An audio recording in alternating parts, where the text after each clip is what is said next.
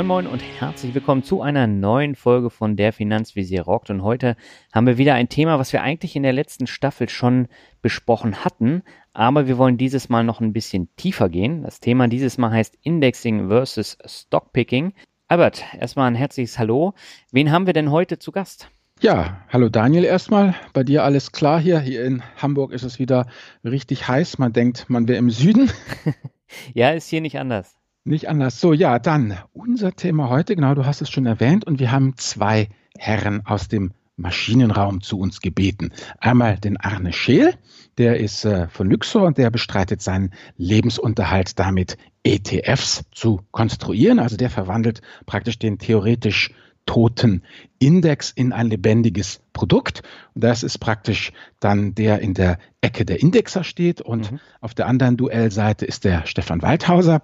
Der Stefan kommt eigentlich aus der Softwarebranche, ist ein Quereinsteiger, aber er ist ein Stockpicker. Er hat den Digital Leaders Fonds gegründet und ist eben ein reinrassiger Stockpicker. Und wie der Name schon sagt, es geht einfach darum, die Aktien herauszufinden, die eben ja im Neuland, im Digitalen reüssieren werden und da eine Überrendite durch Stockpicking abzuliefern. Etwas, was Arne natürlich zutiefst verurteilt. Ja, und dann wollen wir mal sehen, wie es losgeht. Geht es ordentlich hin und her. Aber bevor wir durchstarten mit Arne und Stefan, noch hier unser Sponsor.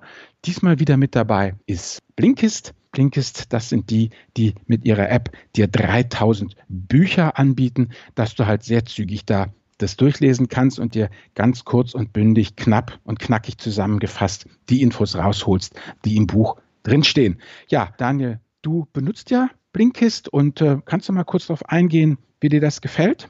Ja, mir gefällt es sehr gut. Ich nutze es jetzt ja seit fast zwei Jahren mhm. und ich habe halt die Feststellung gemacht, äh, dass der Stapel Bücher neben meinem Bett immer größer wurde und ich aber nur bedingt Zeit hatte, die zu lesen.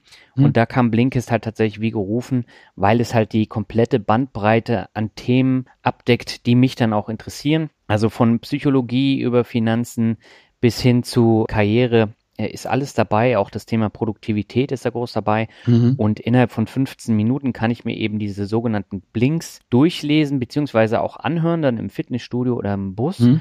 Und so hat man dann die wirklich prägnanten Kernaussagen der Bücher und wenn einem das gefällt, kann man das Buch dann immer noch hinterher kaufen. Und mir persönlich hat es wirklich viel gebracht und ich habe auch schon einige Bücher dadurch entdeckt, die ich dann tatsächlich auch nochmal in Gänze gelesen habe. Genau, und wir hatten ja letztens schon mal darüber unterhalten, da sagtest du, es gibt die Titel auf Deutsch und äh, auf Englisch und wie gesagt mehr als 3000 Bücher und es kommen laufend neue dazu. Also ich denke, äh, wie gesagt, wenn du das jetzt ja schon seit zwei Jahren benutzt, die App, dann äh, ja, da geht einem der Stoff ja eigentlich nie aus. Nee. Ja, und wir haben jetzt hier für euch mitgebracht, eben hier die Aktion 25% Rabatt auf das Jahresabo Blinkist Premium. Und zwar, wie kommt ihr da dran? Ganz einfach, geht einfach auf www.blinkist.com slash Finanzvisier und da auf dieser Landingpage könnt ihr dann den 25% Rabatt einlösen. Also nochmal zum Mitschreiben B-L-I-N-K-I-S-T Blinkist und dann eben blinkist.de slash Finanzvisier. Ja, so viel zu unserem Sponsor und jetzt schmeißen wir uns mal ins Getümmel, begrüßen unsere Gäste und finden raus Indexing versus Stockpicking. Wer geht als erstes durchs Ziel? So machen wir das.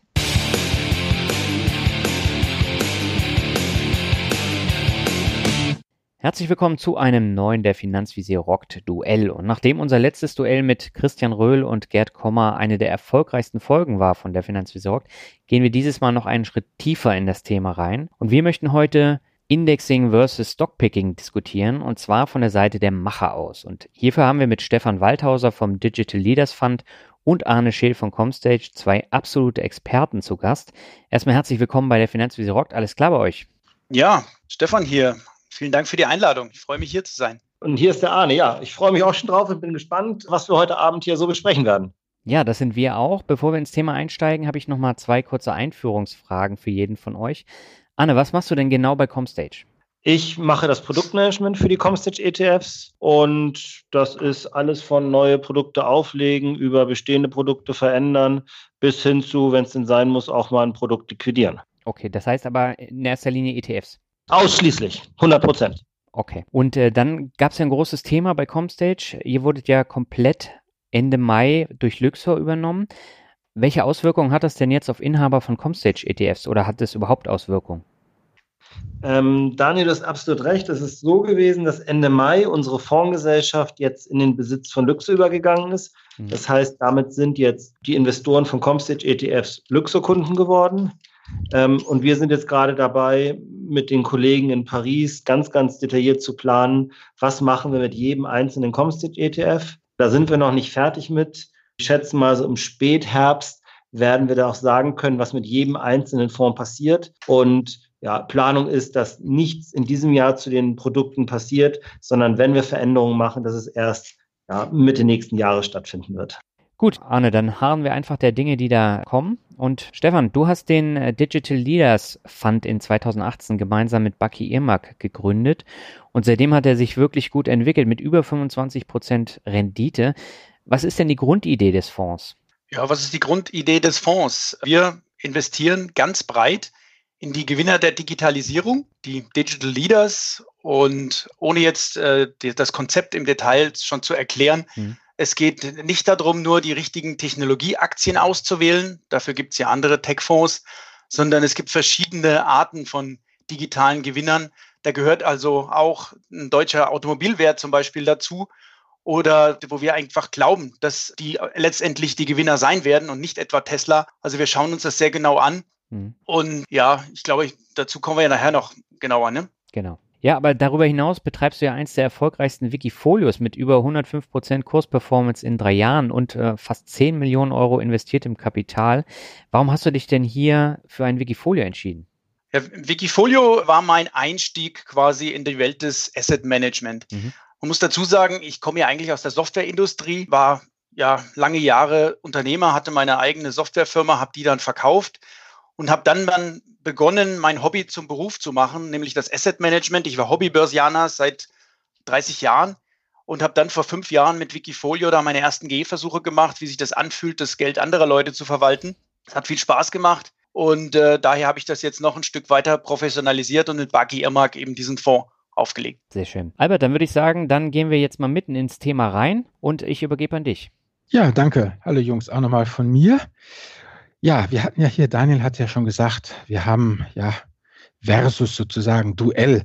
Nur ähm, in der Recherche hier für dieses Thema ist mir irgendwie aufgefallen, dass doch irgendwie ziemlich wenig Duell da ist, sondern viel viel Grauzone, so nach dem Motto, ja, also wie viel Indexing ist eigentlich noch Indexing? Das Smart Beta, ist das nicht schon halb aktiv, beziehungsweise auch der Stefan, du wirst ja auch sicherlich nicht einfach Kraft deiner eigenen Genialität entscheiden, sondern auch irgendwie ein Gerüst dir gegeben haben, äh, nachdem ihr ent entscheidet. Also das heißt, hm, was mich jetzt mal interessieren würde, erster Block praktisch Positionierung und Vorstellung alphabetisch. Arne, welches Lager vertrittst du eigentlich? Und sozusagen, was, was uns und unsere Hörer ja über interessiert ist, was sind eigentlich so deine Überzeugungen und Glaubenssätze im Bereich Kapitalanlagen? Wo bist du da verortet? Naja, was mache ich den ganzen Tag? Ich mache ETFs. Was sind ETFs? ETFs sind absolut passiv. ETFs sind Benchmark. ETFs sind Index. Und ich glaube, dass die wichtigsten Dinge bei einer Geldanlage einfach sind, breit streuen und möglichst wenig für die Geldanlage ausgeben. Also gesparte Kosten sind schon so die halbe Rendite. Okay, alles klar. Ja, dann äh, fragen wir doch gleich mal Skin in the Game. Jetzt, äh, welche Produkte lagern denn in deinem Depot? Und jetzt sag nicht Tagesgeld.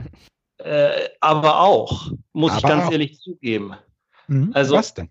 Naja, also das, das Tagesgeld natürlich, aber man mhm. braucht natürlich auch ein, ein, ein risikoarmes Teil in seinem Anlageportfolio. Okay. Ähm, ansonsten habe ich aus der Vorabgeltungssteuerzeit noch ein paar Aktien rumliegen. Die sind aber teilweise auch irgendwie nur noch so, äh, wie soll ich sagen, andenkenswert charaktermäßig da. Mhm. Das, was ich in, in sinnvoller Anlage tue, sind, muss ich jetzt leider sagen, ETFs. Mhm. Und das wiederum auch nicht nur ein oder zwei, sondern auch ein Stückchen breit gestreut, inklusive Sparpläne für meine Kinder. Okay. Also wie gesagt, wir wollen jetzt hier natürlich keine Anlageberatung betreiben, also keine WKNs, aber könntest du uns vielleicht sagen, auf welche Indizes die Dinger denn sind? Naja, also ich persönlich finde den MSCI World ein bisschen zu einfach. Mhm. Ähm, deshalb bin ich so unterwegs, dass ich über Anlageklassen gehe. Mhm. Da schließt sich für mich aufgrund der geringen Zinsen im Moment Anleihen aus. Das heißt, die, die risikoarme Sache, wie du gerade eben schon witzig andeutetest, mache ich dann eben über Tagesgeld, auch wenn es nicht bringt. Aber dafür hat es eben auch keine Verluste. Also das ist sozusagen Risk-Off-Asset. Und die Indizes, die ich ansonsten mag, ist sowas wie Stocks Europe 600. Ein bisschen DAX darf es auch gerne sein. S&P 500, Emerging Markets, sowas. Alles klar. Gut, also dann doch jetzt auch vielleicht den, äh, den Spezialitäten-ETF. Also was meine Leute ja mir hier die Bude einrennen, E-Mail-mäßig, ist ja, man müsse jetzt ja unbedingt einen Robotik oder einen künstlichen Intelligenz-ETF kaufen. Hast du sowas auch bei dir drin? Nee, jeder hat seinen eigenen Geschmack. Mein Geschmack ist es nicht. Mhm. Also ich bin der Meinung, ich will meine Geldanlage für einen sehr langfristigen Horizont betreiben. Mhm. Ich möchte das super breit gestreut machen. Ich mhm. möchte es günstig machen. Und Trends gehören für mich in eine andere Anlagekategorie rein. Alles klar. Und was sozusagen, ich bin ja froh, dass wir dich heute mal zu fassen gekriegt haben. Du bist ja eben, wie Daniel schon vorgestellt hat, ein Mann, der sich tagtäglich eben mit ETFs, mit Indexing beschäftigt. Könntest du vielleicht einmal nochmal prägnant zusammenfassen, was ist eigentlich das Produktversprechen von Indexing? Sozusagen, dass da hier manche Mythen doch dann mal erledigt werden, was Indexing kann und was Indexing nicht kann. Also wie soll ich sagen, ich kriege doch des öfteren Mails auch so nach dem Motto, ähm, ja, entweder Indexing taugt nichts, weil es ja nur den Durchschnitt liefert, oder eben die andere Sache, ich weiß nicht, wie heißt diese amerikanische Stadt, da wo irgendwie 100 Prozent aller Bewohner überdurchschnittlich sind. Was ist das Produktversprechen von Indexing, Arne? Ne, das Indexing-Versprechen ist sehr einfach, es ist Markt. Es ist sehr transparent, es ist Markt, es ist breit gestreut, mhm. ähm, es, ist, ist, es ist Klarheit in, in der Anlage. Und was es natürlich nicht bietet, ist besser zu sein als der Markt. Es bietet nur in den äußersten Randfällen, bietet es Spezialitäten, Meinungen, sondern es soll Marktexposure möglichst breit, möglichst effizient, möglichst nachvollziehbar durchführbar machen. Okay. Und wie sieht es dann mit diesem intelligenten Beta aus? Smart Beta, wildert das nicht schon eigentlich im Bereich von Stefan? Ist das noch Indexing? Multifaktor Na, und all das Ganze? Die, die Frage ist, was kriegt man in vernünftige Indexregeln gepackt? Hm. Was sind vernünftige Grundlagen, auf die man seine Entscheidungen basieren kann? Nachhaltigkeit, ESG, mhm. ist auch so ein Thema. Da kann man sehr viel anhand von Zahlen, Daten, Fakten machen. Mhm. Reicht das? Aus meiner Sicht zum Großteil ja. Ähm, will man vielleicht ab und, ab und zu nochmal jemanden haben, der drüber guckt? Vielleicht. Ähm, ansonsten Smart Beta, du hast absolut recht, geht natürlich ein Stückchen weit weg von normalen Indizes, aber es sind eben noch Indizes. Sie versuchen ein anderes Ziel zu erreichen, eben nicht mehr mhm. nur, nicht mehr nur Markt zu sein, sondern auch eben ein Stück mehr als Markt. Ob das gelingt, würde ich sagen, wird die Zeit zeigen. Alles klar, danke. Gut, damit haben wir sozusagen die, die eine Ecke, jetzt im Ring die andere Ecke. Stefan, du bist ja eigentlich dann ja unser Stockpicker, unser Aktiver. Vielleicht könntest du auch nochmal skizzieren, eben welches Lager du vertrittst, was deine Überzeugungen sind und was eben deine Glaubenssätze im Bereich Kapitalanlagen sind. Was motiviert dich, jeden Tag deine Arbeit zu machen? Ja, gute Frage. Also grundsätzlich glaube ich erstmal, da bin ich ja hier nicht alleine, Aktien sind allen anderen Anlageformen langfristig überlegen. Und mhm. äh, weiterhin für mich, als ich habe schon gesagt, ich bin Unternehmer mhm. und ich denke und fühle wie ein Unternehmer und gehe genauso auch an, an meine Aktien heran. Aktien sind immer eine Unternehmensbeteiligung und sollten genauso behandelt werden. Deswegen bin ich auch auf keinen Fall ein kurzfristiger Trader, Du hast mhm. eben schon gesagt, ich habe ein Wikifolio. Ich hasse nichts mehr, als wenn irgendwo steht, ich bin einer der erfolgreichsten Wikifolio-Trader. Mhm. Ich bin kein Wikifolio-Trader, ich bin ein Wikifolio-Investor, auch okay. wenn es dieses, diesen Begriff eigentlich gar nicht gibt. Also jeder sollte sein Geld anlegen, investieren, anstatt sein Geld auf Sparkonten oder ähnliches vergammeln zu lassen. Ich glaube, wenn wir das hier alle zusammen äh, erreichen, dann ist schon viel gewonnen. Insofern, was für mich das Besondere ist, hm? ich bin felsenfest davon überzeugt, weil ich seit 30 Jahren mache, Stockpicking hat seine Daseinsberechtigung, mhm. hat es vor 30 Jahren und hat es genauso auch heute noch, trotz all der künstlichen Intelligenz, die da angeblich in diesen Algorithmen steckt. Und ich weiß, dass man überdurchschnittliche Renditen erzielen kann, tatsächlich, wenn man seine Hausaufgaben macht. Ob das der einzelne Privatanleger machen möchte, ja, da gehört auch ein Stück weit dann Leidenschaft dazu und Spaß an der Sache, ist eine ganz andere Frage. Aber prinzipiell vertrete ich eben die Position, ja, wenn man eine klare Strategie verfolgt, langfristig gewisse Regeln einhält, dann kann man sehr, sehr erfolgreich sein und deutlich besser als der Index. Das ist meine Grundüberzeugung und das ist auch eigentlich meine Motivation. Du sagst, zur Arbeit zu gehen. Für mich ist das gar keine Arbeit. Ich äh, bin früher mal zur Arbeit gegangen, aber ich habe ja gesagt, ich habe mein Hobby zum Beruf gemacht. Das heißt, das ist, was ich jetzt tue, jeden Morgen aufstehen, ist eigentlich mit Freude äh, rangehen und ja, dem, im deutschsprachigen Raum diese Art des Investierens, wie ich das tue, das ist ja im Grunde eigentlich äh, nichts anderes als das, was ein Value-Investor macht, aber nach etwas anderen Regeln, weil die Regeln, nach denen Wachstumsaktien spielen, sind halt etwas andere als die der klassischen Value-Aktien. Und dieses Wissen, das habe ich aus meiner äh, Zeit in den USA und das ähm, versuche ich jetzt hier im deutschsprachigen Raum etwas unter die Menschheit zu bringen. Das ist meine Motivation. Alles klar. Vielleicht noch ein Wort zum Thema Hausaufgaben machen. Was bedeutet das für dich? So wie man es aus dem Wertpapierforum kennt, ähm, riesige Excel-Tabellen zu haben mit drei Nachkommastellen oder jede Menge Vorstände zu löchern oder vollkommen, ja, wie soll ich sagen, äh, abseitige Philosophiebücher zu wälzen und sich zu überlegen, was vor 2000 Jahren schon funktioniert hat, zu gucken, ob das heute auch funktioniert. Was ist Hausaufgaben machen? Also konkret bei Stefan. Wenn Stefan Hausaufgaben macht, wie muss ich mir das vorstellen? Ja gut, ich, ich bin mittlerweile kein Privatanleger mehr, der nur seine Hausaufgaben macht, sondern ich verbringe tatsächlich äh, acht Stunden am Tag äh, mit dem Investieren äh, oder manchmal auch deutlich mehr als acht Stunden. Aber ich rede ja von, was ein Privatanleger tun muss, wenn er ein Depot aus Einzelaktien führt. So wie ich das 25, 27 Jahre lang gemacht habe. Das nee, nee, du, ich meine schon, Stefan, den, den Fondsmanager. Den Fondsmanager. Wie, wie, wie machst du Hausaufgaben? Also was bedeutet für dich Hausaufgaben machen? Also das ist mir klar, dass du in einer anderen Liga spielst als äh, äh Lieschen Müller, aber wie, wie macht ein Stefan Hausaufgaben? Also beim Arne kann ich mir das irgendwie vorstellen, wie, wie Indexing halbwegs funktioniert. Aber wie funktioniert es bei dir ganz konkret? Wenn du jetzt morgen früh dein Büro aufschließt, was, was passiert dann? Also im Endeffekt analysiere ich Unternehmen. Die, äh, mhm. das passiert erst, da gibt es einen, einen Prozess, es passiert erst ganz grob. Äh, mhm. Das heißt, ich habe meine Tools, ich nenne es immer meinen Radarschirm, mhm. äh, wo ich ein riesiges Universum von 6000 Aktien beobachte. Das mhm. passiert noch tatsächlich nach gewissen Regeln, wird das äh, mit dem Computer durchforstet mhm. und dann taucht auf diesem Radarschirm, tauchen irgendwelche Werte auf und dann mhm. fängt die eigentliche Arbeit an und da wird es dann äh, spannend, ob man sowas jemals automatisieren kann.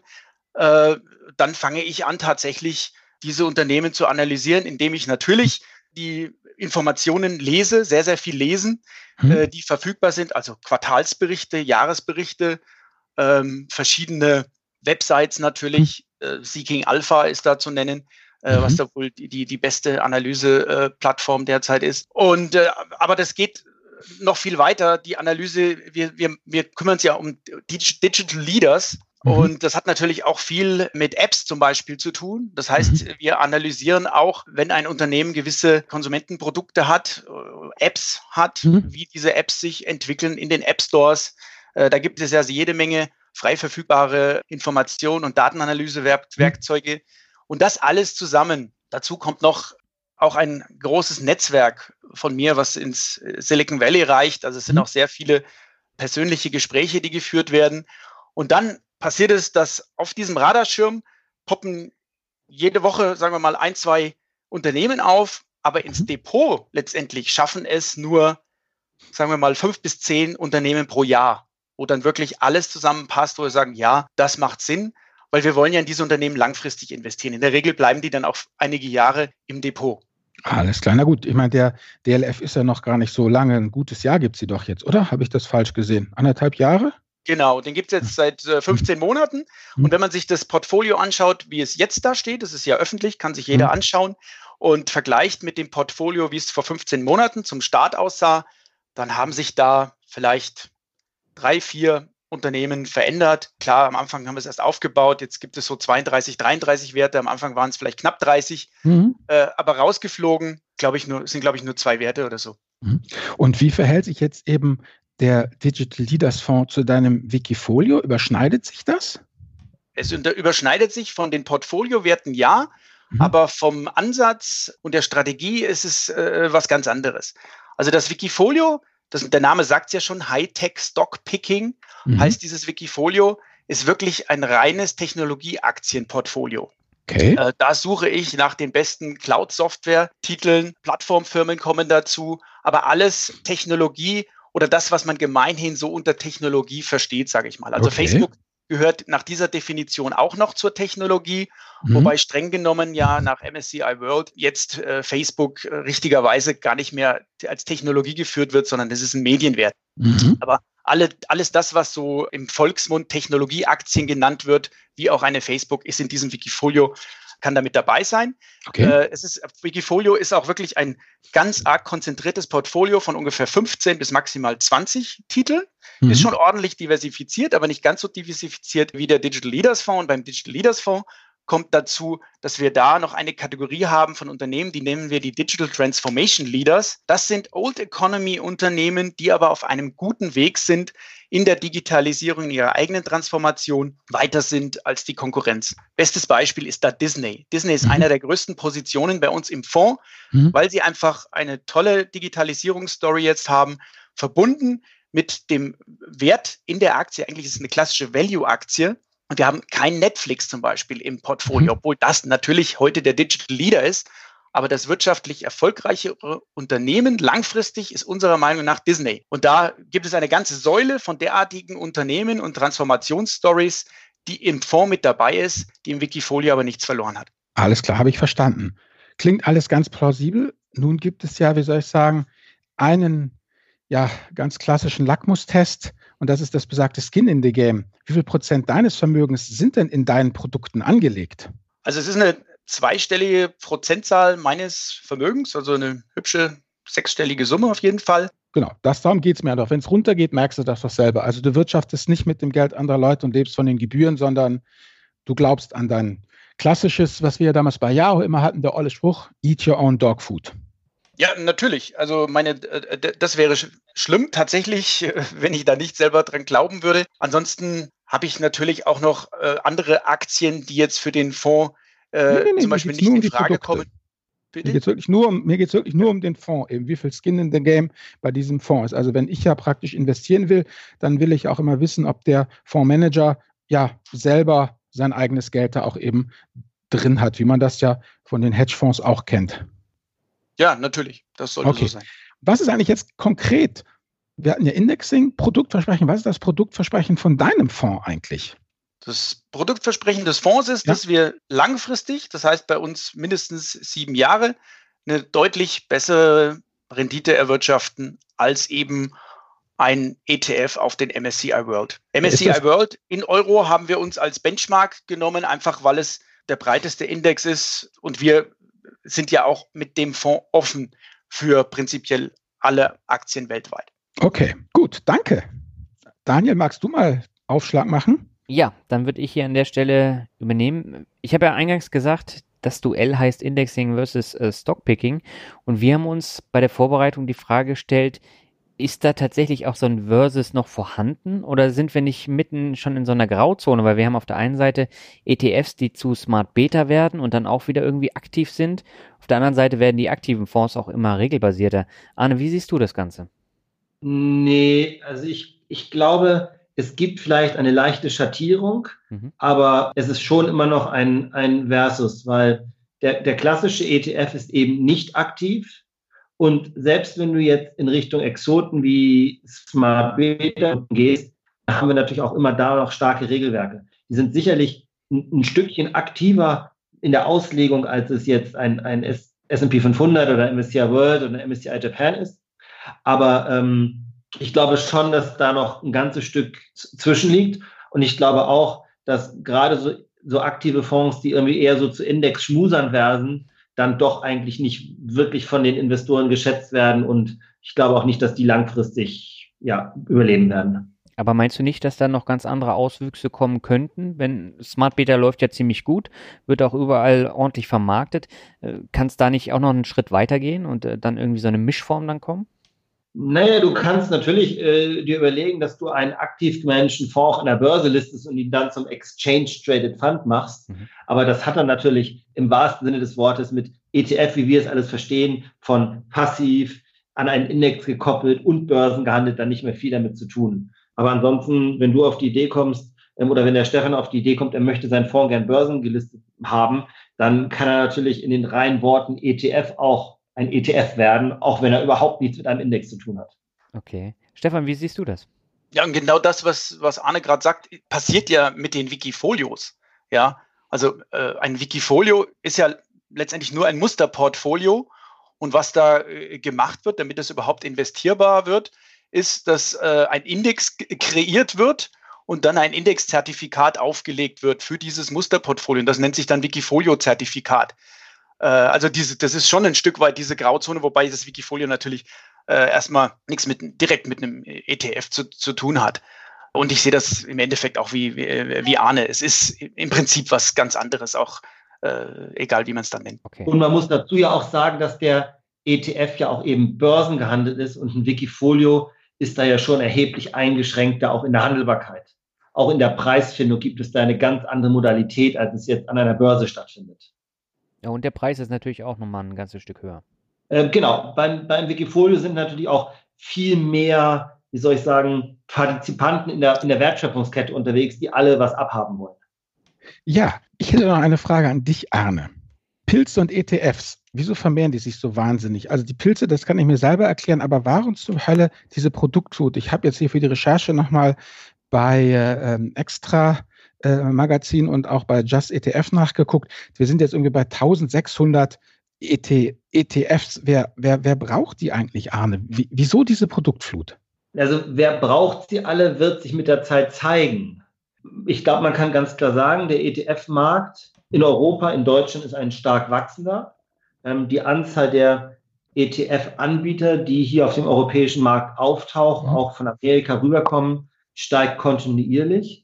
Da will man natürlich dann auch neue Produkte auflegen, aber ich glaube, so halten wir es jedenfalls. Man muss erstmal gucken, was ist denn so nach drei bis fünf Jahren passiert?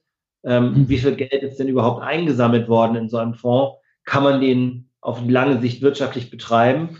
Für, für den Investor, glaube ich, hat die Produktmenge eigentlich nur Vorteile, weil sie Auswahl produziert. Ähm, doof ist es natürlich dann, wenn man sich ein Thema ausgesucht hat, was langfristig volumensmäßig überhaupt nicht zieht und fliegt, weil ähm, kein Anbieter kann sich natürlich leisten, auf in die Unendlichkeit hinein einen Fonds mit wenig Volumen laufen zu lassen. Ja, genau, das wäre nämlich die nächste Frage gleich ähm, an euch beide.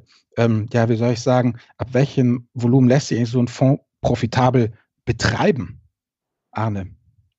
Naja, also unser Hauptkostenpunkt sind die Index-Lizenzgebühren.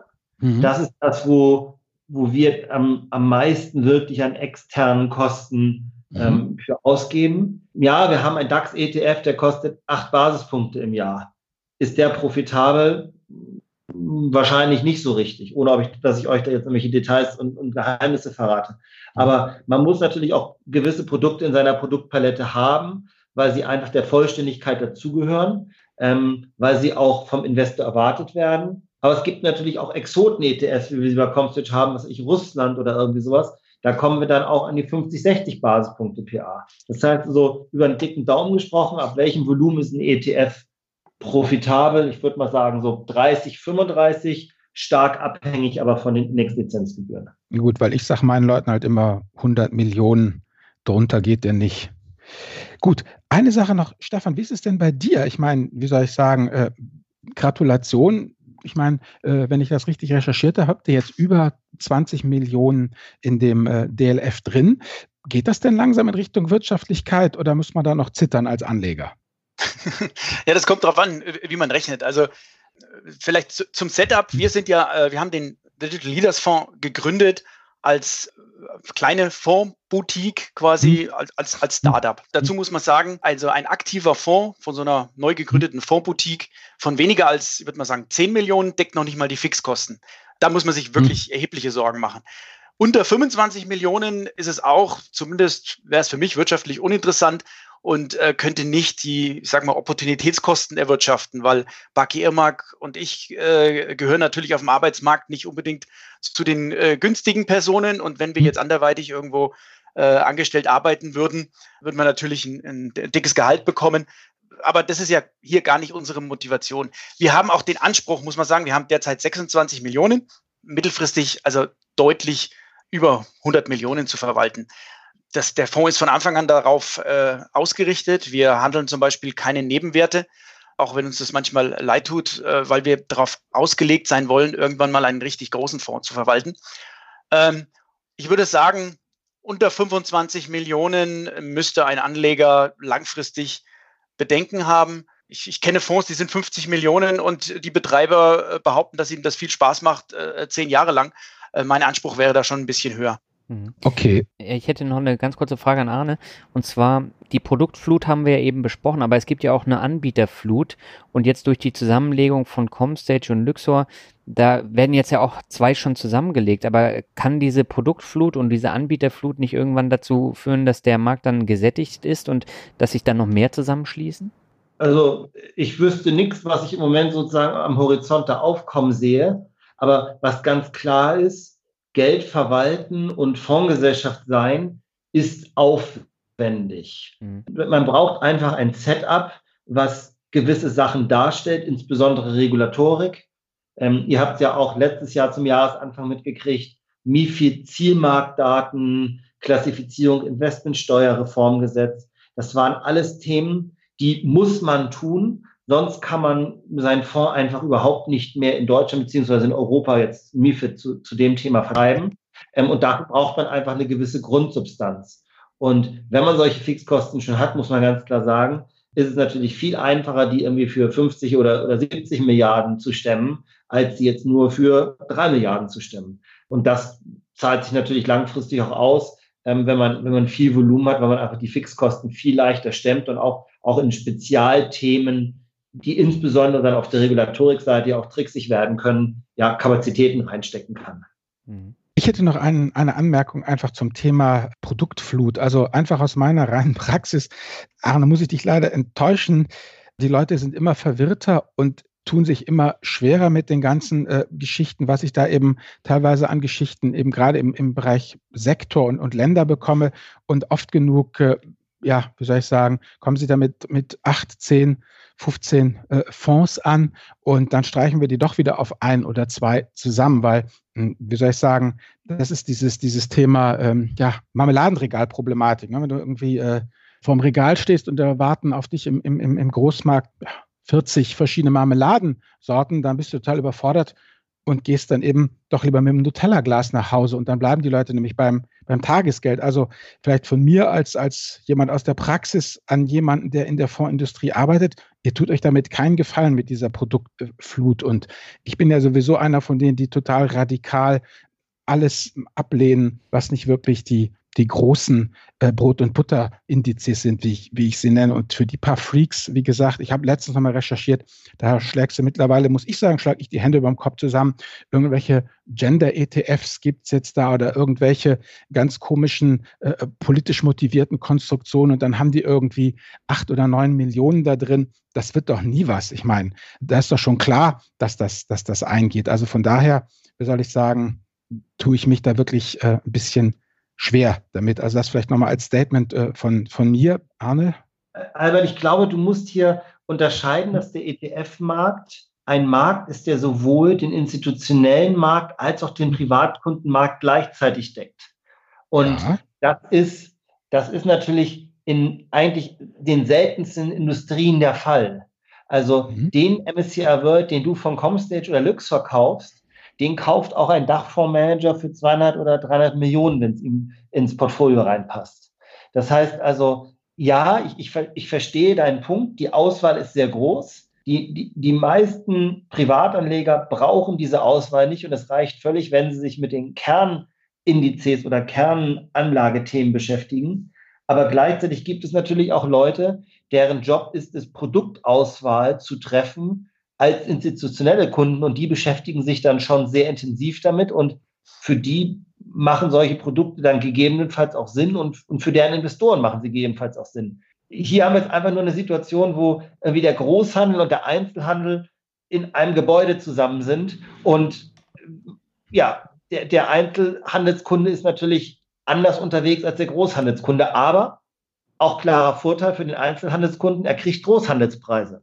Ja, das ist ja für mich der Vorteil des ETFs schlechthin, dass es eben kein Endkundenprodukt ist, sondern dass es alles für die Instis ist. Nicht wie der ganze Kram, der da extra für die Privaten äh, dann zusammengekocht wird, in den kein Insti anfasst bei der Kostenbelastung. Das ist ja genau das, was ich meinen Leuten auch immer, immer sage.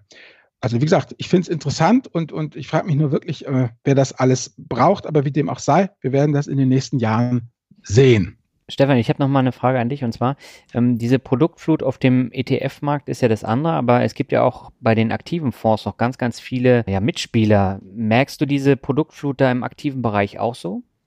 Also ich bin natürlich auch Anleger und äh, habe mir im Vorfeld des, des, äh, der Fondsauflage das genau angeguckt und das ist, ich finde es, wie der Albert sagt, egal ob bei ETFs oder bei aktiven Fonds, genauso.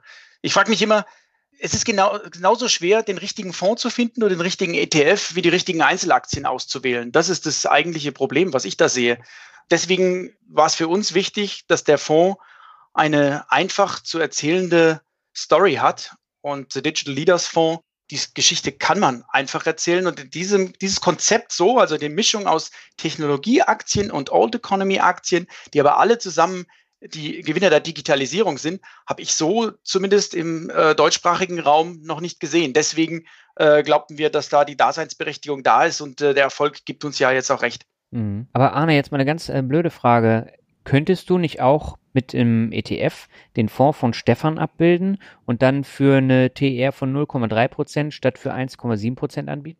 Hm, also das Gesamte würde ich nicht hinkriegen. Mhm. Ein Teil davon wahrscheinlich schon weil man kann ja viele Dinge auch aus, Stefan sagte es schon, Bilanzen oder anderen Zahlenwerken ablesen. Wenn man da vernünftige Datenquellen hat, die sich vernünftig in irgendwelche Auswertungstools reinzieht und das Ganze dann ähm, mit, mit Regeln verknüpft, kommt man sicherlich, was ich, auf, auf 70 Prozent von dessen ähm, das wäre jetzt mal meine Vermutung, was, was Stefan tut. Mhm. Ähm, die letzten 30 wird man nicht hinkriegen, weil da geht es eben um Fingerspitzengefühl, da geht es um Marktkenntnis, da geht es um Vernetzung, die Stefan ja auch beschrieben hat. Ähm, die, die Grundlagen, glaube ich schon, dass man die ein ganzes Stück hinkriegen kann. Der Rest fehlt dann natürlich. Genau, das heißt, 30 Prozent hängen eigentlich tatsächlich an Stefans Genialität oder sehe ich das anders? Ähm, ja, an seiner Vernetzung, an seiner, an seiner Idee, an seiner eben nicht künstlichen, sondern humanen Intelligenz. Ja, und dafür wird er eben bezahlt. Mhm. Und wenn, wenn es jemanden gibt, der sagt, das brauche ich nicht, ähm, Statistiken, SPIVA von S&P etc. über die großen Zahlen hinweg sprechen dagegen, dann landet er eben bei einem, einem billigen ETF, hat dafür dann aber eben auch nur den NASDAQ 100 oder den MSCI World oder, oder sonstige Indizes. Ähm, und wer sagt, ich glaube an Stefan, Stefan ist sein Geld wert. Mhm. Stefan hat es auch die, die letzten Jahre gut hingekriegt. Der ist natürlich dann auch gerne bereit, seine 1,7 Prozent PA als, als Verwaltungsvergütung zu zahlen. Mhm. Stefan, siehst du es genauso? Also über die 30-70 kann man natürlich äh, streiten. Ich versuche ja selber möglichst viel von dem, was ich tue, in Regeln zu packen und Kennzahlen, mhm. veröffentliche die auf, auch auf meinem Blog. Also die am meisten gelesenen Artikel da sind, beschäftigen sich auch mit meiner Strategie. Ähm, also hightechinvesting.de ist mein persönlicher Blog, wo ich sowas veröffentliche. Und ich habe da in, in gemeinsam mit äh, einer kleinen Firma aus der Schweiz, die Seite nennt sich Aktien.guide, mhm. äh, die versuchen, meine Strategie nachzuprogrammieren. Äh, das haben die erstmal völlig äh, unabhängig von mir getan ich fand das dann so interessant, dass ich da mitmache mittlerweile. Wir versuchen, diese Regeln zu verbessern. Und das ist das, was ich anfangs als Radarschirm äh, bezeichnet habe. Dafür ist es gut. Ich würde eher behaupten, das ist dann 30 äh, Prozent. Und weil leider Gottes ist das, was rauskommt, noch nicht annähernd so, dass wir damit jetzt ein Depot aufbauen könnten. Hm. Sehr viele äh, Dinge äh, muss man dann analysieren und dann sieht man aus irgendwelchen Gründen, sind die Zahlen zwar gut, aber äh, die Realität dahinter eben doch nicht so gut. Und das ist ähm, momentan denke ich, noch nicht mit Regeln zu machen. Ob das überhaupt mal in 30 Jahren so sein wird, keine Ahnung. Also ich habe selber in jungen Jahren zum Thema neuronalen Netzen, künstliche Intelligenz geforscht, meine Diplomarbeit geschrieben. Da gab es ja schon mal so einen Hype. Ich bin gespannt mit den jetzigen Möglichkeiten der KI, ob man da weiterkommt in den nächsten zehn Jahren. Ich werde es auf jeden Fall interessiert beobachten, bei Gelegenheit auch gerne mein Wissen zur Verfügung stellen. Momentan denke ich aber, dass das wirklich noch zwei verschiedene Paar Schuhe sind. Mhm. Das heißt aber im Umkehrschluss, das hängt ja dann viel an deiner Person und auch an der von Bucky Irmak. Äh, und das heißt, ich als Anleger vertraue mein Geld dann jemanden an, der schon genug Fuck You Money hat und auch nicht mehr der Jüngste ist, oder? ja, äh, ich bin 51 Jahre alt. Dann bist du jünger als Albert. Dann bin ich jünger als Albert, das ist ja schon mal gut. Vor allen Dingen bin ich aber 37 Jahre jünger als Warren Buffett. das stimmt. Und ähm, ich habe mein Hobby zum Beruf gemacht. Ich bin nicht durch monetäres Einkommen hier aus dem Fonds zu motivieren. Und äh, ich denke, man braucht auch dieses Alter, weil das Alter ist in dem Fall die Erfahrung. Ich kann mir nicht vorstellen, wie ein 28-jähriger MBA-Absolvent von irgendeiner Elite-Uni, der theoretisch wunderbar ausgebildet ist, wie der ein erstklassiger Fondsmanager sein kann. Mhm. Und ich glaube, das ist genau das Problem, was die großen Asset-Management-Firmen haben. Ja, da ist ja Fondsmanager sein ist ja ein, ein, ein Beruf äh, für die Youngster. Die bekommen erstmal einen kleinen Fonds, äh, nachdem sie sich so ein bisschen als Analyst bewiesen haben, äh, mit relativ kleinem Geld. Und wenn das dann gut klappt, äh, dann werden die Fonds sehr, sehr schnell sehr, sehr viel größer. Mich schüttelt es da manchmal, äh, gerade wenn ich gucke, was dann da rauskommt äh, bei den großen Asset Management Firmen sehr oft. Ich glaube, dass es tatsächlich aber so ist, dass wenn man sich einen aktiven Fonds aussucht, dass man auf die Personen dahinter schauen muss. Und ich glaube, dass das auch der, der Grund ist, warum so viele kleine Fondsboutiquen so erfolgreich sind. Weil normalerweise äh, haben die äh, Großen natürlich ganz andere Ressourcen als wir. Und dennoch sind nicht nur wir, sind kleine Fondsboutiquen oft sehr erfolgreich. Das muss ja einen Grund haben. Mhm. Stefan, ich hätte noch mal eine Frage und zwar, hättest du mal ein konkretes Beispiel für uns, wo du gesagt hast, dass dein Radar praktisch auf deinem Radarschirm etwas erschien, was sehr gute Zahlen hatte, was also praktisch äh, jetzt algorithmisch programmiertechnisch als äh, positiv dasteht, wo du dann aber mit deiner Erfahrung gesagt hast, das nehmen wir dann aber doch nicht. Und was hat dich dann sozusagen bewogen, so eine Sache dann fallen zu lassen? Einfach damit es ein bisschen fassbarer wird für unsere Hörer es ist oftmals die Historie eines Unternehmens. Beispiel letzte Woche, äh, diejenigen, die den Aktienguide kennen, haben da vielleicht gesehen, da ist eine Firma erschienen auf dem Radarschirm, die heißt Cloudera. Cloudera ist ein Big Data Unternehmen, ja, das eigenständig relativ große Schwierigkeiten hatte, äh, hat dann die Fusion, Fusion mit einem großen Konkurrenten betrieben. Die Firma Hortonworks war das. In die war ich auch äh, sehr erfolgreich investiert, einige Jahre lang, auch im Wikifolio. Ähm, ich habe äh, angesichts der Fusion der beiden äh, dann gesagt, nee, äh, dieses Gemeinschaftsunternehmen, da bin ich nicht mehr mit, äh, will ich nicht beteiligt sein. Einfach, weil ich weiß aus meiner unternehmerischen Erfahrung, was es bedeutet, so eine Fusion von ehemaligen Wettbewerbern zu betreiben. Ja, ja. Äh, das sieht auf dem Papier toll aus. Da steigen die Margen und da gibt es Synergieeffekte und so weiter.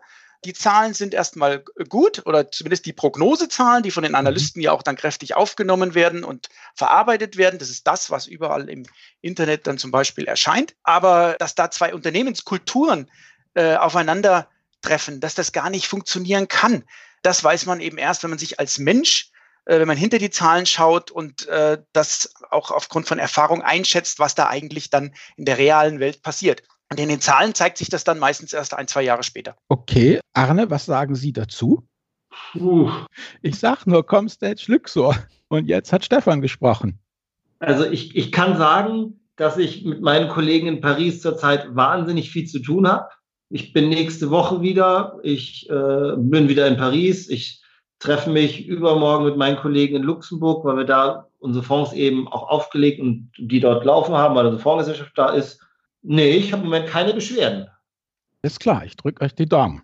Danke sehr. Ich glaube, ich glaube, es ist auch äh, in, in, ich bin jetzt nicht zu Hause unbedingt in, de, in dieser äh, Welt von Comstage und Luxor. Aber ich glaube, dass es noch was ganz anderes ist, wenn man zwei Firmen mit sehr ähnlichem Geschäftsmodell zusammenbringt, um, wie Arne gesagt hat, einfach größeres Volumen zu erzeugen. Und auf der anderen Seite will man zwei Softwarefirmen zueinander bringen, die ja geistiges Eigentum miteinander verheiraten sollen. Das ist ja oftmals innerhalb von einer Softwarefirma schwer genug. Ähm, also ich glaube, das ist schon noch eine, da auch in der Technologiewelt eine ganz besonders schwierige Sache. Ja, das stimmt. Ich würde sagen, wir kommen mal zum nächsten Punkt des Duells und zwar Marktausblick. Wie sieht die Zukunft aus? Und wenn wir jetzt schon mal zwei Insider da haben, was würdet ihr sagen, wie sich der Dachmarkt im Bereich private Geldanlage bis 2025 entwickeln und auch verändern wird? Arne. Also ich glaube, dass die Notwendigkeit zur Altersvorsorge ähm, gepaart mit niedrigen Zinsen immer weiter dazu führt, dass Leute bereit sind, in Risikoanlagen zu gehen. Da glaube ich, dass die mhm. Aktie eine langfristig sinnvolle Risikoanlage mit einem vernünftigen Risikochancenprofil ist. Es gibt sicherlich noch Anlagen, die viel risikoreicher sind, die dann aber auch aus meiner Sicht dann schon nicht mehr in einem vernünftigen Chance-Risikobereich liegen. Ähm, das heißt, dafür glaube ich, dass der Bereich private Geldanlage in Richtung Aktie weiter wachsen wird und der Trend zu ETFs, den sehe ich weiter so, wie er in den letzten Jahren war, ungebrochen sehr positiv. Stefan, wie siehst du das? Ja, prinzipiell äh, stimme ich da 100% zu. ETF würde ich noch, äh, den Trend zu ETFs würde ich noch breiter fassen, den Trend zu ETFs und anderen alternativen Investments, wie zum Beispiel Wikifolios. Ich glaube, das wird an Bedeutung zunehmen. Die Welt, die Asset Management Welt wird immer bunter, auch durch die Möglichkeiten des digitalen Marketings, ja. Also so eine äh, neue innovative Fondsboutique, wie wir sie gegründet haben, hat es ja heute viel, viel leichter als früher äh, überhaupt wahrgenommen zu werden. Ja, wir sind heute nicht mehr davon abhängig, dass uns irgendeine äh, Maklerstruktur mit in den Vertrieb aufnimmt, sondern wir können Content Marketing machen. Wir schreiben ja unseren Blog, betreiben einen sehr erfolgreichen Newsletter, erreichen damit schon viele tausend Leute innerhalb von äh, einem Jahr. Also diese Möglichkeiten, die man da hat als Startup, sind viel, viel besser als früher und dadurch wird die Welt immer bunter. Dann glaube ich, dass sich die Welt der, der Broker verändern wird. Es gibt ja erste Ansätze, auch jetzt hier im deutschsprachigen Raum, dass Discount-Broker zukünftig vielleicht völlig auf Transaktionsgebühren verzichten können. Ich glaube, Daniel, du hattest ja einen der Gründer von Trade Republic in, in deinem Podcast. Genau. Ähm, das ist hochinteressant. Ich habe es inzwischen auch ausprobiert, was da entsteht. Natürlich wollen die auch Geld verdienen. Die finanzieren sich dann eben durch Bestandsprovisionen oder ähnliches. Aber die Transaktionsgebühren und viele Leute legen großen Wert auf minimale Transaktionsgebühren. Äh, die werden eine immer, wen immer weniger eine Rolle spielen, denke ich. Dann glaube ich, die größte Veränderung, es ist die Frage, ob wir das bis 2025 hinkriegen oder ob das noch länger dauert. Ich glaube, die ganze Asset Management Industrie ist, äh, die Amerikaner würden sagen, ready for disruption. Die Strukturen, die ich da kennengelernt habe, die äh, haben mich aus der Softwareindustrie kommend doch etwas erstaunt, muss ich sagen. Und, ah, Fachwort ähm, byzantinisch? Ja, könnte, könnte hinkommen. Äh, jedenfalls gibt es da sehr, sehr viel zu tun, diese Strukturen zu modernisieren. Ich bin felsenfest davon überzeugt, dass die Blockchain da den entscheidenden Anstoß geben wird. Und ich muss sagen, gerade in den letzten Tagen habe ich mich intensiv mit Libra beschäftigt. Das ist ja die von Facebook initiierte digitale Währung. Ich sage bewusst nicht, das ist die Facebook-Kryptowährung. Äh, das ist sie nämlich beileibe nicht. Das ist von mhm. Facebook initiiert aber von sehr, sehr vielen großen Unternehmen und anderen Organisationen unterstützte äh, digitale Währung auf Basis einer Blockchain. Und wenn das so kommt ab 2020, wie es momentan vorgesehen ist, dann könnte ich mir gut vorstellen, dass auf dieser Basis bis 2025 ganz neue äh, Wege da sind, um ja, Asset Management Produkte anzubieten. Ich bin sehr gespannt. Das ist das ist wirklich das Spannendste, was es momentan auf diesem Markt gibt, würde ich sagen. Ja, ich würde da zu dem Punkt eigentlich nochmal gerne Arne hören, weil äh, du, Stefan, bist ja, wenn ich das richtig verstanden habe, auch eher ein Außenseiter, ein Quereinsteiger, ein Seiteneinsteiger, während Arne ja wirklich sozusagen, wenn ich das äh, richtig deinen Lebenslauf verstanden habe, äh, ein Mann aus wirklich aus dem Finanzbereich ist. Wie siehst du das Thema Disruption, byzantinische Strukturen und eben, dass da irgendwie jetzt der Krug nicht mehr lange zum Brunnen geht, sondern kurz davor ist zu brechen? Also ich glaube, man muss unterscheiden zwischen den verschiedenen Produkten, die in der Industrie angeboten werden und damit dann auch die Vertriebswege, die da üblich sind. Also ähm, der ETF ist sowas an schlank und transparent, dass er, glaube ich, auch äh, mit, mit so einem Trend überhaupt kein Problem haben wird, sondern eher dadurch noch gefördert wird. Das gleiche auch mit Regulatorik. Aber ich sehe ganz klar, dass die Produkte, die einfach fett, margenträchtig sind, die Pro Produkte, man sagt, die werden verkauft, also verkauft durch einen Vertriebler, die werden in den nächsten Jahren aus meiner Sicht erhebliche Probleme kriegen. Ähm, und das natürlich auch von der Regulatorikseite her. Ich weiß nicht, ob ihr es gesehen habt. Ähm, die Banken, die Depotbanken haben jetzt Anfang des Jahres das erste Mal einen sogenannten Ex-Post äh, MIFID-Kostentransparenzreport verschickt, wo, wo jeder Investor genau erfahren hat, ähm, was für ähm, absolute Summen er denn für seine Geldanlage bezahlt hat, auch untergliedert nach, wie viel war Depotgebühr, wie viel waren Transaktionskosten und wie viel war dann im Fonds drin und wie viel war sogar vielleicht noch innenliegend im Fonds drin, was als, als Bestandsbonifikation an die, an die depotführenden Banken ähm, gezahlt wurde. Ja, zu dem Zeitpunkt musste ich mehreren Leuten doch immer einen guten Whisky empfehlen per E-Mail, was da reinkam. Finanzvisier, das verstehen wir nicht. Dann haben wir es auseinandergedröselt und dann war, wie du schon sagst, Arne, das Entsetzen groß. Doch Jungs, ganz ehrlich, sind wir nicht eigentlich alle nur Krümelsammler? Ist eigentlich der Endgegner gar nicht für den Stefan der Arne und für den Arne der Stefan? Ist eigentlich nicht sowas wie Savedo? Da im Hamburger Abendblatt hatten die vom 8.6. ein Interview. Angeblich haben die 12 Milliarden Anlegergelder eingesammelt. Hier die äh, Weltsparen-Jungs haben 10 Milliarden eingesammelt. Ist das nicht eigentlich der Endlevel-Gegner, das Sparbuch? Also wenn ich mich umhöre da im, im Bekannten- und Verwandtenkreis, also wie soll ich sagen, MSCI World wollen sie nicht und diese komischen Dingenslieder, die der Stefan da hat, weißt du, so Facebook und so ist ja eh unseriös. Aber wie soll ich sagen, äh, der Sirenen-Lockruf einer zypriotischen Bank, die 0,2 Prozent mehr Zinsen gibt als zum Beispiel äh, jetzt hier Maniu oder so, das ist unwiderstehlich. Wie seht ihr das, Stefan? Ja, genau so, wie du es gerade beschrieben hast. Ich denke auch, dass das hier, wir alle vier, wir sollten gemeinsam versuchen, Leute vom Sparbuch wegzubekommen. Ja, also ein, was ich immer empfehle, sind Fondssparpläne statt dem monatlichen Dauerauftrag aufs Sparbuch für äh, junge Leute, für Kinder, wie es äh, das vor 30 Jahren vielleicht Sinn gemacht hat. Was gibt es ja heute immer noch jede Menge. Die Frage, ob das dann ein ETF-Sparplan ist oder ein Sparplan auf the Digital Leaders Fonds, ist fast schon zweitrangig. Im äh, Zweifelsfall äh, kann ich ja auch mehrere Fonds besparen. Ich denke, das ist ein Ziel, was uns alle hier vereinen sollte. Arne? Ja, da bin ich, bin ich absolut bei Stefan. Das Einzige, was ich noch hinzufügen möchte, ist, es gibt natürlich auch eine bestimmte Anlegerschicht, die überhaupt kein Risiko eingehen möchte. Und für die wiederum, finde ich, ist dann Sparbuch, ist dann Tagesgeld, ist dann Festgeld auch völlig okay, weil man macht eben, man, ein, man hat einen planbaren Zins und man hat dagegen eine, eine gefühlte beziehungsweise semi festgelegte Inflationsrate. Das heißt, also ich möchte, und das ist mir ganz wichtig, niemanden eigentlich in Risikoanlagen drücken, wenn er nicht genug Zeit hat, wenn er nicht genug wie soll ich sagen, entspannt halt auch in, in Stresssituationen hat. Weil nichts wäre aus meiner Sicht schlimmer, als wenn die, die Stresssituationen jemanden dann komplett verprellen. Wenn jemand einfach nur Geld hat und es jetzt erstmal nur bei der, deiner zypriotischen Bank anlegt, dann sehe ich immer noch mit ein bisschen positiver Menschenhoffnung irgendwie eine Chance, dass er vielleicht nochmal einen Teil davon wenigstens mit, mit einem Aktieninvestment mal ausprobiert. So, okay, ja, weil da bin ich total konträr. Also das ist für mich so diese ganzen bulgarischen, zypriotischen und Dingensbanken, das ist für mich einfach was, was das ist, was, was, was hat, dieses schiefe Risikoverhältnis, was du vorher angesprochen hast. Also ich habe da mal recherchiert und das ist ganz erstaunlich, wer dann dahinter steckt oder nicht dahinter steckt.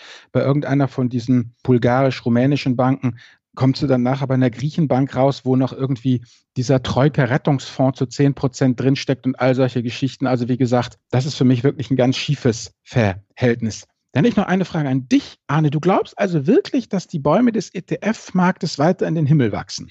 Ja, ob das jetzt äh, der, der blaue Himmel, ähm, der heute über Frankfurt war, ist und das sozusagen bis in die Stratosphäre hoch. Nein, natürlich nicht.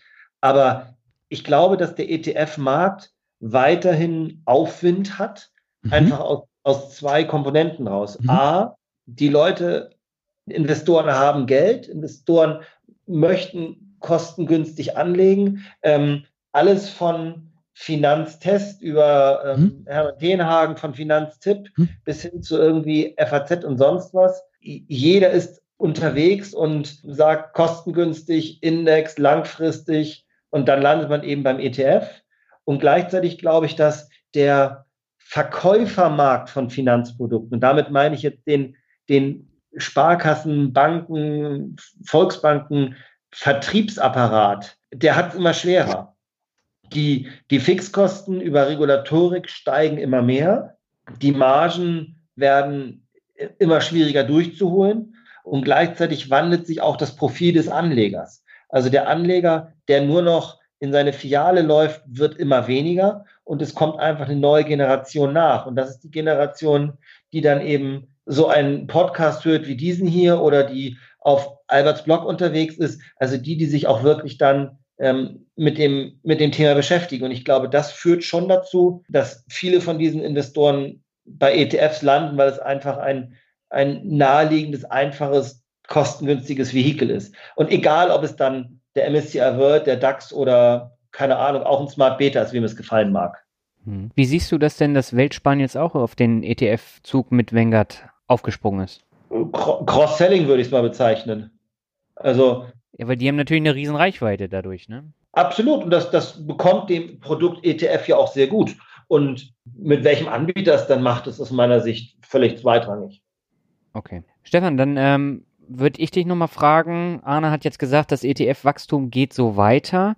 Wie wirkt sich das denn auf die aktiven Fonds aus? Also wird es dazu führen, dass immer weniger Leute aktive Fonds kaufen oder wird sich das nach wie vor, so wie bisher, auch die Waage halten? Also ich glaube tatsächlich, dass der Trend nicht unbedingt hin zu aktiven Fonds geht. Im Gegenteil. Mhm. Ich denke, wir hatten eben schon mal das Thema diese, oder hatten wir es überhaupt besprochen, dass sehr, sehr viele Fonds eben eng am Index bleiben. Diese, man sagt mhm. ja auch Index-Hugging dazu. Also diese Art von Fonds, äh, die haben meiner Meinung nach immer weniger eine Daseinsberechtigung und das erkennen immer mehr Leute. Deswegen werden solche Fonds über kurz oder lang im äh, Volumen sinken, mit Sicherheit.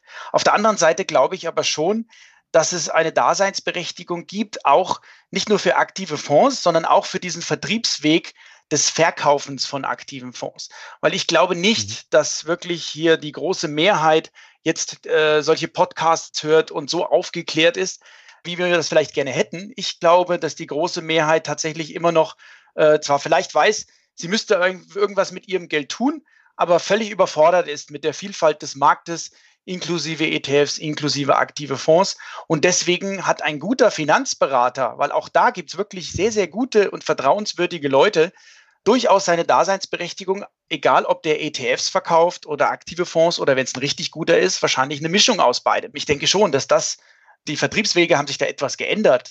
Auch diese Beziehungen von Finanzberater und Kunde sind heute sicherlich online geprägt oder mehr zumindest als früher. Das ist nicht nur das klassische Geschäft hier am, am Wohnzimmertisch, wie das früher vielleicht mal der Fall war, aber ich denke, man, ich möchte auch mal eine Lanze brechen für diese äh, große Berufsgruppe hier, der, insbesondere der unabhängigen Finanzberater, weil da gibt es jede Menge mhm. gute Leute. Arne, siehst du es genauso? Ich glaube, man muss da sehr differenzieren. Ja, ich sehe es auch wie Stefan, da gibt es viele gute Leute, aber trotzdem glaube ich, dass da auch noch sehr viel in der Schmuddelecke passiert. Ganz wichtig aus meiner Sicht für den Investor ist immer zu schauen, wie ist derjenige incentiviert? Woran verdient er, wie offen legt er das. Und das Wort Honorarberater mag ich sehr gerne.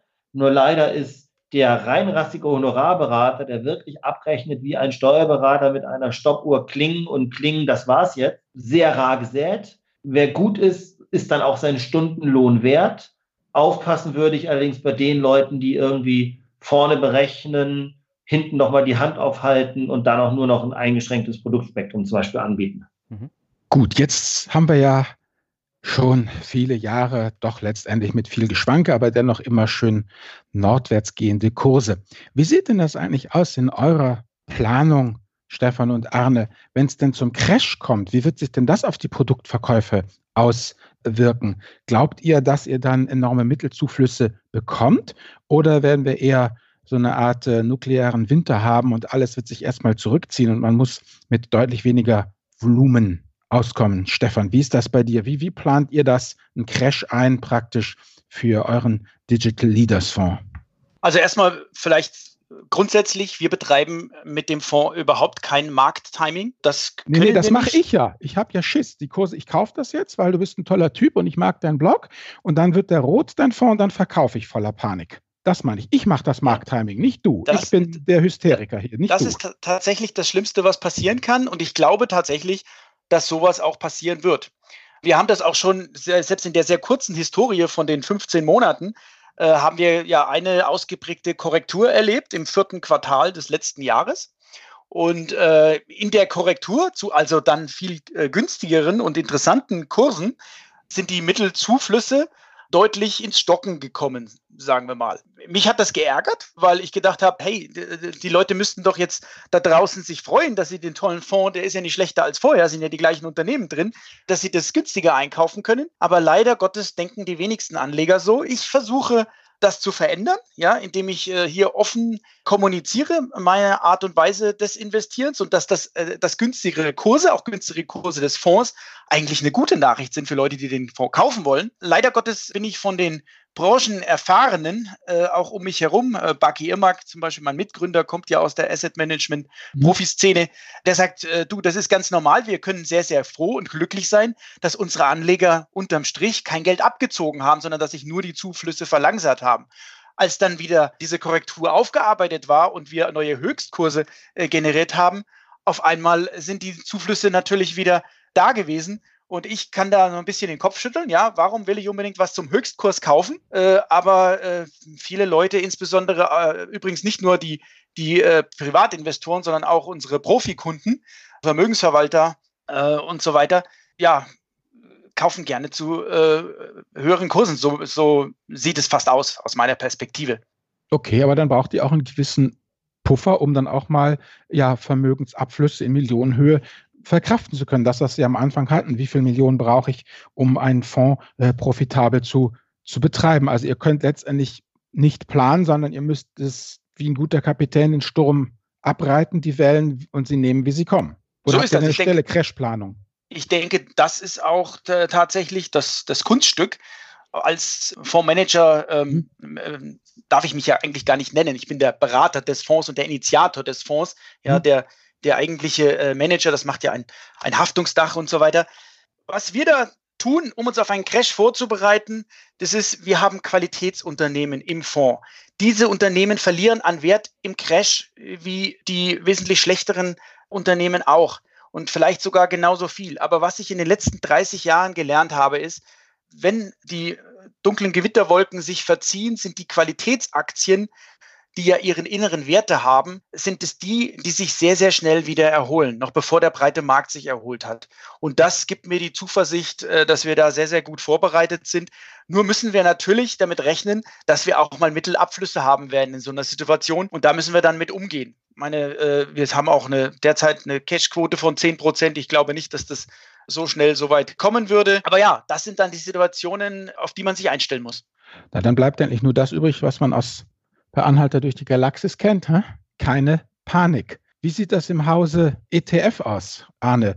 Habt ihr bestimmte Strategien äh, oder ja, sagt ihr auch, was kommt, kommt und was geht, geht und wir kommen damit schon irgendwie zurecht? Naja, also uns als Comstage gibt es jetzt seit 2008. Also es ist nicht so, als ob wir nicht schon mal einen ordentlichen Kursrückgang auch erlebt hätten. Mhm. Ähm, natürlich, klar, unsere, unsere verwalteten Mittel sinken, wenn um 20 Prozent der Weltmarkt irgendwie hm. sinkt äh, von unserem investierten Geld, dann sind, haben wir eben 20 Prozent weniger auch dann an, an Einnahmen. Das ist Punkt eins. Punkt zwei, die meisten ETF-Anleger sind Langfristinvestoren. Also wenn man sich mal auf den privaten Sektor anguckt, wie viele, und da, die Zahlen sind ja auch öffentlich, wie viele Sparpläne es alleine bei Direktbanken zum Thema ETFs gibt, das sind ja einige Hunderttausende. Das heißt also, da kann man dann nur hoffen, und das hat in den letzten, in den letzten Abstimmungen eigentlich auch gut ähm, so ausgesehen, dass die wenigsten dann ihre Sparpläne aussetzen oder gar mhm. ganz schön. Und ansonsten ETF-Anleger sind von ihrer Natur aus sehr langfristige Investoren. Ähm, dagegen gibt es natürlich immer auch ähm, die ETF-Investoren, die an der Börse handeln. Das mhm. sind sehr häufig Professionelle, die das dann im großen Volumen tun. Ja, in solchen Abschwungsphasen nimmt das ETF-Handelsvolumen tendenziell zu, sei es jetzt börslich oder auch außerbörslich. Die verwalteten Mittel gehen tendenziell so zurück, wie der Markt dann auch zurückgeht. Ja, da, da sind wir einfach dabei, aber das können wir auch nicht steuern. Das versuchen wir auch gar nicht zu steuern. Aber nochmal eine Nachfrage. Also mit anderen Worten, du sagst, habe ich das richtig verstanden, dass die Privatanleger mittlerweile ein prozentual so großes Volumen ausmachen, dass sie tatsächlich sich beruhigend auswirken in ihrem Pflegma, das ja vom Finanzvisier und allen möglichen Bloggern ja immer gepflegt wird, wo immer gesagt wird, lass dann Sparplan laufen, egal was kommt. Ist das tatsächlich ein marktberuhigendes Element, die Masse der Sparpläne der Privaten? Nein, also volumensmäßig ist es natürlich sehr, sehr viel Dimensionen kleiner als das, was die Professionellen tun. Das ist klar. Aber mir geht es einfach um die schiere Anzahl von Personen, die davon mhm. betroffen sind. Ah, okay. Nein, also das Volumen ist natürlich klar. Die, die Sparpläne, ich weiß nicht, was die aktuelle Statistik ist, haben irgendwie ein durchschnittliches Ausführungsvolumen von irgendwie 180 Euro oder 130 oder so ähnlich. Ähm, klar, das ist natürlich eine ganz andere Dimension, als wenn jetzt ein Dachfonds kommt und irgendwelche ähm, 50 oder 70 Millionen Tickets aufbaut oder auch wieder abbaut. Aber was ich sagen will, ist, gerade der Sparplan verleitet natürlich auch nicht so schnell zu einer Veränderung. Und das finde ich hierbei sehr positiv. Dann würde ich sagen, dann kommen wir langsam mal zum Finale und wir haben, wie bei den anderen Duellen davor, haben wir einen Tausch mit euch vor. Das heißt, wir würden euch beide bitten, mal eine Weile in den Schuhen des anderen äh, zu laufen. Stefan, welche drei Gründe sprechen dafür, warum Indexing nach Kosten und Steuern einem aktiven Nischenfonds wie dem äh, Digital Leaders Fonds überlegen ist? Also wenn ich diese Gründe tatsächlich wüsste, dann würde ich morgen aufhören mit meiner äh, Arbeit mit dem Digital Leaders Fonds. Ja. Ich bin davon überzeugt, dass wir, so wie wir das tun, mit unserem Fonds tatsächlich unserer Benchmark überlegen sind. Aber es gibt natürlich drei Gründe, die kann ich dir gerne nennen, die dennoch für ETFs spre sprechen können. Mhm. Ich denke, mit ETFs kann ich einfach mit minimalem Aufwand ein gut diversifiziertes Portfolio bauen zu unschlagbar günstigen Kosten. Und äh, einige Leute äh, suchen ja gezielt nach Investments mit unschlagbar günstigen Kosten. Das ist kein Geheimnis, das ist einfach mal der, der ETF. Und ich denke, wenn jemand unsicher ist und einfach und vor allem schnellstmöglich raus aus dem Sparbuch will, dann macht er mit dem äh, breiten ETF-Investment auf jeden Fall keinen Fehler. Deswegen bin ich da durchaus ein äh, Befürworter. Okay. Arne, welche drei Gründe sprechen für dich dafür, warum ein Fonds, jetzt wie der Digital Leaders Fund, dem Indexing überlegen ist? Naja, weil es eben den Fondsmanager gibt wie Stefan. Weil es jemanden gibt, der, wenn er gut ist, und das ist Stefan ja, eine Spürnase hat, ein Trüffelschwein ist, der einfach das sucht, wo entweder eine Unterbewertung in der Aktie ist oder wo er eine erhebliche Zukunftsstory drauf sieht. Das ist natürlich für, für einen Index, für Indexregeln so gut wie überhaupt nicht darstellbar. Das Gleiche, was ich glaube, ist, dass der Fondsmanager es einfach schafft, auch Themen zu vernetzen also sich anzugucken, was sind denn die Auswirkungen vom Unternehmen auf den Gesamtmarkt, was macht dagegen irgendwie die Gesellschaft, was macht die Regulatorik. Ähm, das, was Stefan gerade eben mit, mit Facebook und, und Libra zum Beispiel ähm, beschrieben hat. Das ist natürlich etwas, was in einer Indexregel entweder gar nicht oder mit einem sehr, sehr großen Verzug nur irgendwelche, ähm, ja, irgendeinen Einzug hätte. Und das, das Dritte, was ich an so einem an so einem, an so einem aktiven Fonds spannend finde und das jetzt mit einem leichten Zwinkern aber auch gesagt, ist natürlich ähm, die Verwaltungsgebühr. Ein Traum. Also wer, wer es schafft, nach Verwaltungsgebühr richtig gut zu sein, der muss ja noch besser sein, wenn die Verwaltungsgebühr ein ganzes Stück niedriger wäre. Stefan, eine Frage nochmal hier an dich, gerade jetzt als aktiver Fondsmanager. Wir kennen ja alle die Statistiken von Spiva und Konsorten eben, dass die aktiven Fonds nach drei, fünf, spätestens zehn Jahren fast alle dem, ja, das aktive Management dem Index unterlegen ist. Oder wie es immer heißt, Stockpicking is hard und Picking the Stockpicker ist nochmal um Dimensionen schwieriger. Und was mich jetzt einfach mal interessiert, als ja, Kunde, als Anleger, der eben ja an einer Strategie interessiert ist, dass er sagt, auf der einen Seite eben ETFs breit diversifiziert und auf der anderen Seite irgendwie auch noch ja aktiver Fonds, von dem ja selbst ein Indexer wie Arne gesagt hat, dass sie durchaus eben Erfolg haben können und eben einfach nicht reverse engineert werden können.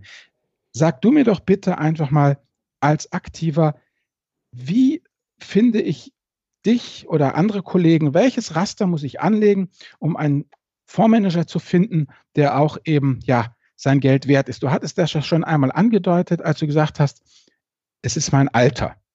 Die ganzen Youngster, die sich dann irgendwie bewähren dürfen und dann schüttelst dich immer. Gibt es da noch weitere Kriterien, nach denen ich als Anleger suchen soll, um einen Fondsmanager zu finden, dem ich mein Geld ja langfristig als Investor anvertrauen kann? Also ich habe tatsächlich mal intensiv darüber nachgedacht, warum es denn so ist, dass 90 Prozent aller Fondsmanager ihren Benchmark nicht äh, schlagen.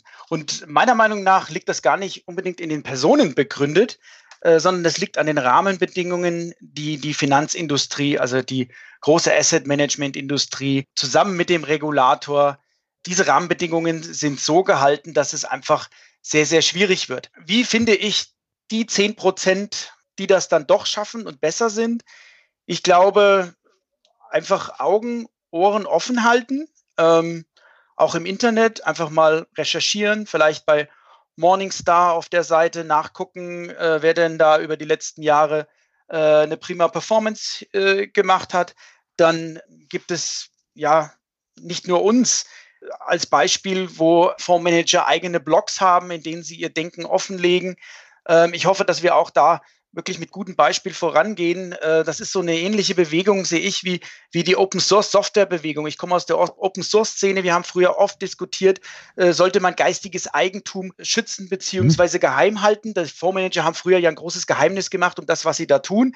Ich bin der Meinung, man muss genau das Umgekehrte tun.